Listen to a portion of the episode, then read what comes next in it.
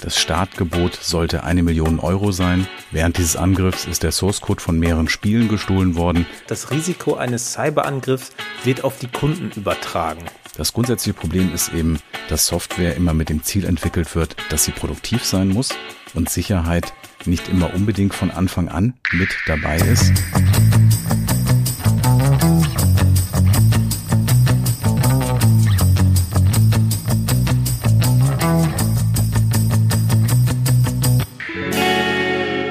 Herzlich willkommen zur sechsten Folge von Code Cyber, dem Cybersecurity Podcast von PwC Deutschland. Mein Name ist Dennis Pagel und ein Intro kann ich mir heute versparen, denn Cyberangriffe sind in den letzten Wochen fast regelmäßig durch die Medien gegangen. Dazu haben wir uns heute mal zwei ganz spezielle Cyberangriffe wieder rausgenommen und werden die besprechen. Im virtuellen Studio darf ich wieder Alexander Busse begrüßen. Hallo Alex. Hallo Dennis. Schön, dass wir das heute wieder zusammen machen. Ja, wir haben Updates mitgebracht zu SolarWinds, die Folge, die wir beim letzten Mal hatten, und zu Cyberpunk. Da hat vielleicht auch schon der eine oder andere was gelesen in den Medien. Das besprechen wir heute auch noch. Ich glaube, wir starten gleich mal direkt rein mit dem Angriff auf den Spielehersteller von Cyberpunk. Ja, bei CD Projekt Red gab es einen Ransomware-Angriff und während dieses Angriffs ist der Source Code von mehreren Spielen gestohlen worden, auch von zwei sehr bekannten Spielen.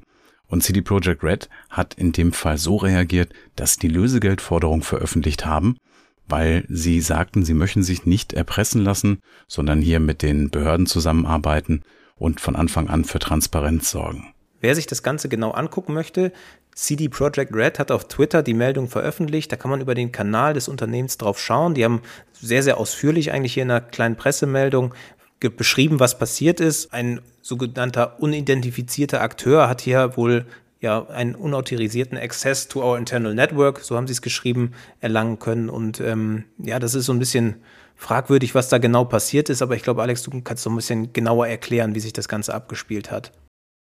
Nach der Meldung, dass CD Projekt Red nicht mit den Hackern verhandelt, haben die eine Versteigerung des Source Codes und der internen Dokumente geplant und haben in einem einschlägigen Forum dafür geworben, dass man dort mitbieten kann. Das Startgebot sollte eine Million Euro sein und für sieben Millionen hätte man das gesamte Paket kaufen können. Um an der Auktion teilnehmen zu können, sollte man 0,1 Bitcoin hinterlegen, also je nach Kurs etwa 4000 Euro. Das sollte die Ernsthaftigkeit dabei unterstreichen. Es ist dann aber nicht zu dieser Versteigerung gekommen. Es hieß, dass ein Käufer vorher aufgetreten ist und das ganze Paket gekauft hat.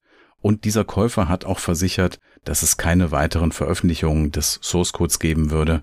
Im Vorfeld, um dann Druck auszuüben, ist der Source Code von einem kleineren Spiel, Gwent heißt das, zum Online-Download angeboten worden, also im Clearnet für jedermann, der diesen Link finden konnte. Diese Links wurden dann auch ganz schnell abgestellt. CD Projekt Red hat dafür gesorgt, dass dann diese Inhalte nicht mehr erreichbar waren. Aber damit war klar, dass das authentisch ist und dass es auch wirklich die Hacker sind, die diese Software gestohlen haben. Warum denn jetzt diese Versteigerung nicht stattgefunden hat oder wer dieser Käufer war, das weiß man nicht. Klar ist nur, es ist bisher nichts weiter an die Öffentlichkeit gedrungen, also kein Source Code von The Witcher oder von Cyberpunk ist bisher irgendwo aufgetaucht. Und mal sehen, ob das so bleibt. Wir sehen hier also eigentlich ein ähnliches Vorgehen wie bei dem SolarWinds-Hack. Wir hatten ja damals vermutet, dass das Trittbrettfahrer waren, hat sich bis jetzt auch nicht bestätigt, dass da irgendwas veröffentlicht wurde. Nur hier ist der Source Code anscheinend wirklich vorhanden. Das, das habe ich richtig verstanden. Also die Hacker haben den wirklich erlangen können aus dem Ransomware-Angriff auf das Unternehmen. Das sieht so aus. Zumindest wurde der Source Code von Gwent ja online gestellt. Und das ist etwas, was üblicherweise Hacker in so einem Fall machen. Sie veröffentlichen einen Teil der Daten, um eben zu zeigen, dass sie es zum einen ernst meinen und zum anderen auch diese Daten wirklich haben. Das ist jetzt ja auch schwierig, wenn, wenn dann natürlich der Käufer sagt, er versichert, dass er nichts weiter veröffentlichen wird. Das ist ja eigentlich eine Versicherung, auf die man sich keinesfalls verlassen kann. Also ich sag mal so, das Unternehmen ist hier, steht ja der deutlich in der Schwebe, was genau passiert ist ja auch sehr auf den Goodwill der, der Hacker angewiesen, dass man das nicht einfach nochmal anbietet. Es ist ja davon auszugehen, dass die wahrscheinlich eine Kopie gemacht haben. Bestimmt. Und deswegen bleibt es spannend, ob denn irgendwo mal dieser Source Code der Spieler auftauchen wird. Auf der anderen Seite ist natürlich die Frage, was jemand mit diesem Source Code anfangen wird. Es könnte helfen, zum Beispiel Sicherheitslücken zu finden, um dann bei Online-Spielern zum Beispiel auf deren PC zuzugreifen. Ob denn aber wirklich jemand diesen Source Code hat, analysiert und daraus dann Angriffe vorbereitet, das wissen wir nicht. Mal ganz generell die Frage, was kann eigentlich so ein Hacker mit einem Source Code machen? Also das ist ja wie so die DNA eines Spiels, würde ich jetzt mal sagen, oder auch die DNA in der Software. Was für Möglichkeiten hat er, wenn er da reingucken kann? Es gab schon einen Sicherheitsvorfall und zwar, wenn man sich Cyberpunk gemoddet hat. Wenn ich so ein Zusatzpaket aus der Community installiert habe, dann gab es eine Möglichkeit, die Spieler-PCs, die online damit gespielt haben, zu übernehmen. Online heißt in dem Fall, immer wenn ich gespielt habe und im Internet war, was ja der Standardfall ist, dann hätte in dem Moment mein PC übernommen werden können. Und das war eine Sicherheitslücke, die hat dann CD Projekt Red auch schnell abgestellt. Wenn ich jetzt diesen Source Code habe, könnte ich natürlich weitere Sicherheitslücken finden. Und wenn ich diese Sicherheitslücken jetzt nicht bekannt mache, dann habe ich wieder einen Zero Day, also eine Sicherheitslücke, die keiner kennt, die mir dann vielleicht eine Möglichkeit auf diesen Rechner zuzugreifen gibt. Aber generell gilt das natürlich für alle Software, deren Source Code verfügbar ist. Es gibt ja Open Source eine große Szene, in der Software mit dem Quellcode veröffentlicht wird und auch weiter gepflegt wird. Und auch hier hat natürlich jeder die Möglichkeit reinzuschauen und festzustellen, gibt es hier Sicherheitsprobleme. Wir haben in der Vergangenheit gesehen, dass das zum einen natürlich dazu führt, dass sehr viele Leute auf Software schauen und Probleme entdecken. Zum anderen gab es aber auch Fälle, in denen Sicherheitslücken ganz lange unentdeckt waren. Da gab es eine Sicherheitslücke, die nennt sich Heartbleed. Die war über viele, viele Jahre Bestandteil von dieser Software. Also es gibt nicht unbedingt einen Schutz, wenn ich meinen ganzen Source Code veröffentliche, der dafür sorgt, dass diese Software immer sicher ist. Aber es ist besser als bei diesem Closed Source Verfahren, wo ein Unternehmen dann den Source Code seiner Software nicht bekannt gibt und sich da vielleicht noch viel mehr Sicherheitslücken drin tummeln. Deswegen ziehe ich generell Open Source Software wegen der Sicherheit vor. Okay, das heißt, die Transparenz führt eigentlich dazu, dass die ja, globale Internet-Community das ganze Ding sicherer macht oder dass, dass Lücken schnell aufgedeckt werden können, weil es einfach ja der, der Schwarmintelligenz der Welt, sage ich mal, zur Verfügung gestellt wird. Ja, genau. Und gerade bei Software, die sehr sicherheitskritisch ist, die zum Beispiel mit Kryptographie zu tun hat, da macht es auch Sinn, dass sehr viele Leute sich das anschauen und wenn zum Beispiel auch die Bibliotheken, die da verwendet werden, sicher sind und getestet sind, kann es immer passieren, dass jemand bei der Implementierung einen Fehler gemacht hat. Und das kann ich dann, wenn das eine Open Source Software ist, als jemand, der sich dort auskennt, erkennen und kann dann da vor Sicherheitslücken warnen, bevor sie dann vielleicht auch zu größeren Ausfällen führen. Auch Firmen, die ihre Software oder den Source Code ihrer Software nicht veröffentlichen, haben natürlich Maßnahmen mit Code Reviews, solche Fehler zu finden. Aber das ist dann etwas, was sie natürlich mit eigenen Ressourcen machen und nicht für eine Community. Es gibt die Möglichkeit, wenn ich als Kunde eine Software verwende, die sehr sicherheitskritisch sind, dass ich im Rahmen von Programmen, also wo der Hersteller mir erlaubt, mir Teile des Source Codes anzuschauen, mich auch selbst versichern kann, dass diese Dinge so programmiert sind, dass keine Sicherheitslücken da drin sind. Das ist gerade wichtig in Branchen wie zum Beispiel Financial Service, wo natürlich durch Überweisungen auch große Beträge eben einem Risiko ausgesetzt sind und dadurch, dass dann die Hersteller sich dann zum Beispiel bei Microsoft oder bei anderen Herstellern den Source Code anschauen, können die für sich eine Einschätzung treffen, ob sie dort ein Risiko haben. Ja, Alex, vielen Dank dir für die Einschätzung zum Thema Source Code. Das ist eigentlich auch eine sehr gute Brücke zum zweiten Thema, das wir in der heutigen Folge mitgebracht haben. Und zwar haben wir Updates im SolarWinds Hack. Ich glaube, ich kann sagen, da gehen uns so ein bisschen die Superlative aus. Wir haben ja schon gesagt, ist einer der größten Hacks der Geschichte. Es wird aber noch deutlich brisanter, so scheint es. Und es wird uns wahrscheinlich das ganze Jahr 2021 und wahrscheinlich auch noch darüber hinaus begleiten. Magst du uns ein kleines Update geben? Gerne. Microsoft, die ja diesen Command- und Control-Server übernommen haben, mit dem man feststellen kann, welche Unternehmen betroffen sind, weil diese Software, dieser Trojaner meldet sich dann bei diesem Command- und Control-Server und sagt, ich bin bereit, jetzt kann man auf die Firmenumgebung zugreifen.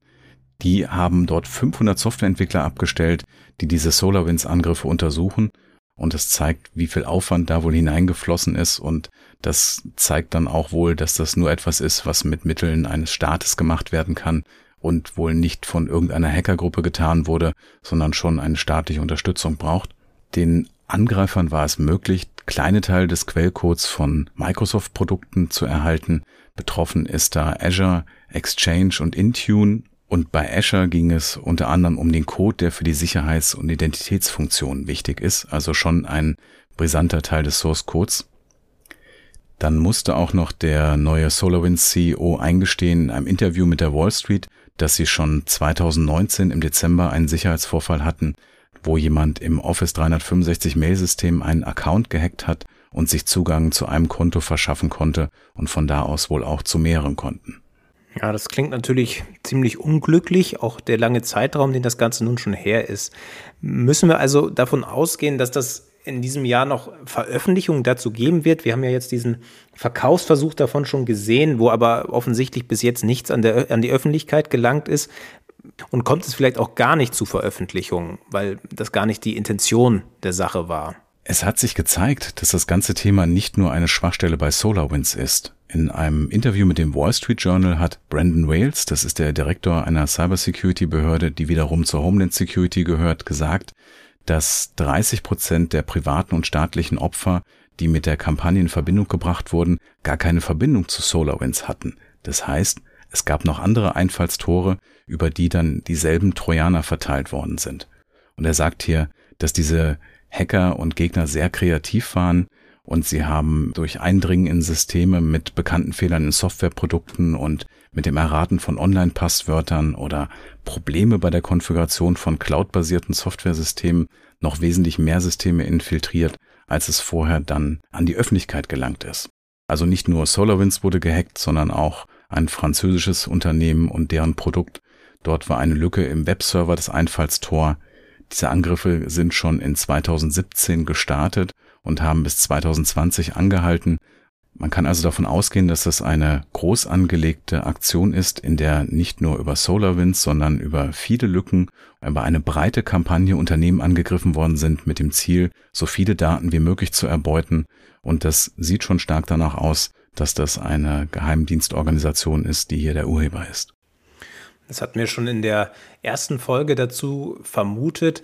Wer jetzt das erste Mal bei uns in den Podcast reinhört, wir haben den ganzen SolarWinds Hack in einer Spezialfolge dazu behandelt. Schaut einfach mal bei uns in die bekannten Portale rein, da findet ihr alle Folgen dazu und eine speziell, ganz speziell zum Thema SolarWinds.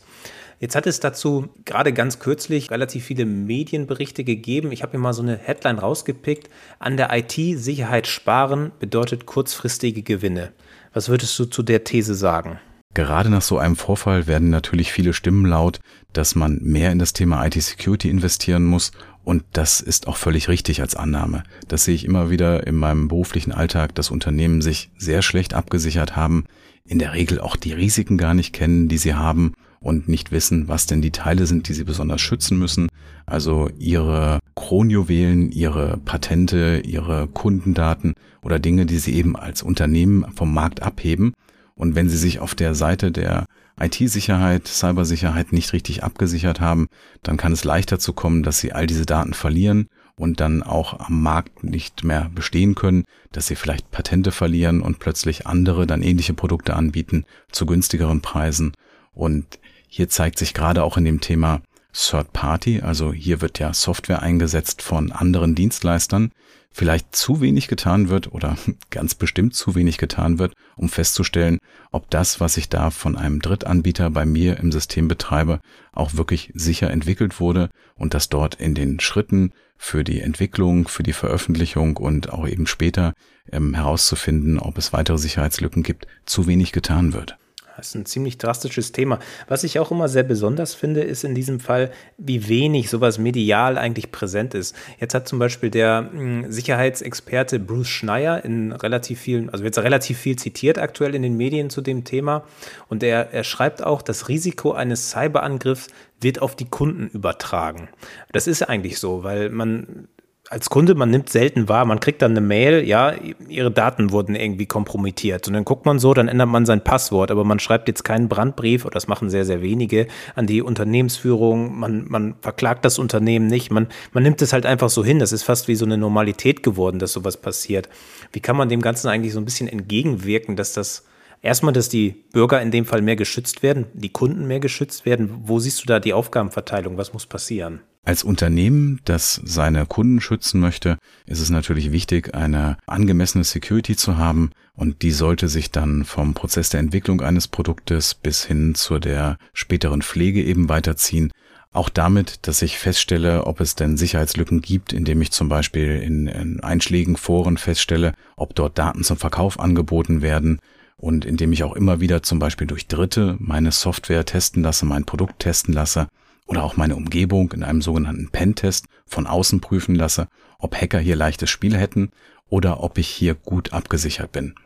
Das grundsätzliche Problem ist eben, dass Software immer mit dem Ziel entwickelt wird, dass sie produktiv sein muss und Sicherheit nicht immer unbedingt von Anfang an mit dabei ist. So wird dann Software entwickelt, oft in einem Prototypenstadium und dann hat man diesen Prototypen und der Veröffentlichungstermin rückt näher und man wollte noch so viele Dinge machen, die die Software dann hätten sicher gemacht, aber der Termin steht da und dann überlegt man sich, man geht jetzt erstmal mit dem Produkt online und wird dann später diese Probleme rausfixen über Updates, aber vielleicht hat man schon in der Architektur des Systems Fehler angelegt, die sich hinterher gar nicht mehr ändern lassen. Oder der Fehler wird so schnell gefunden, dass die Daten veröffentlicht werden und Hacker dort eindringen, so dass ich dann natürlich zum einen meine Kunden enttäuscht habe, aber auch vielleicht mein Intellectual Property verloren habe und damit dann ganz vom Markt verschwinde.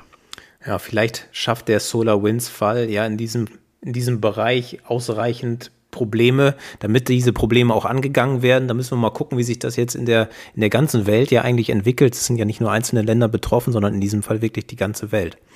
Vielen Dank, Alex. Das war es für heute mit unserer Folge. Danke, Dennis. Wir haben ja so ein bisschen Hacking News bereitet. Das werden wir in den kommenden Folgen weiterverfolgen. Du hast es gerade letztens bei LinkedIn gepostet. Ich glaube, die ähm, Cyberangriffe sind auf einem absoluten Höchststand. Sehe ich das richtig? Ja, Ransomware ist immer noch ungebremst und wir sehen jetzt einige Fälle, wo Strafverfolgungsbehörden dann auch ähm, verantwortliche dingfest machen konnten und Architekturen für Ransomware, die man dann als einen Service mieten kann, dann eben herunterfahren konnten.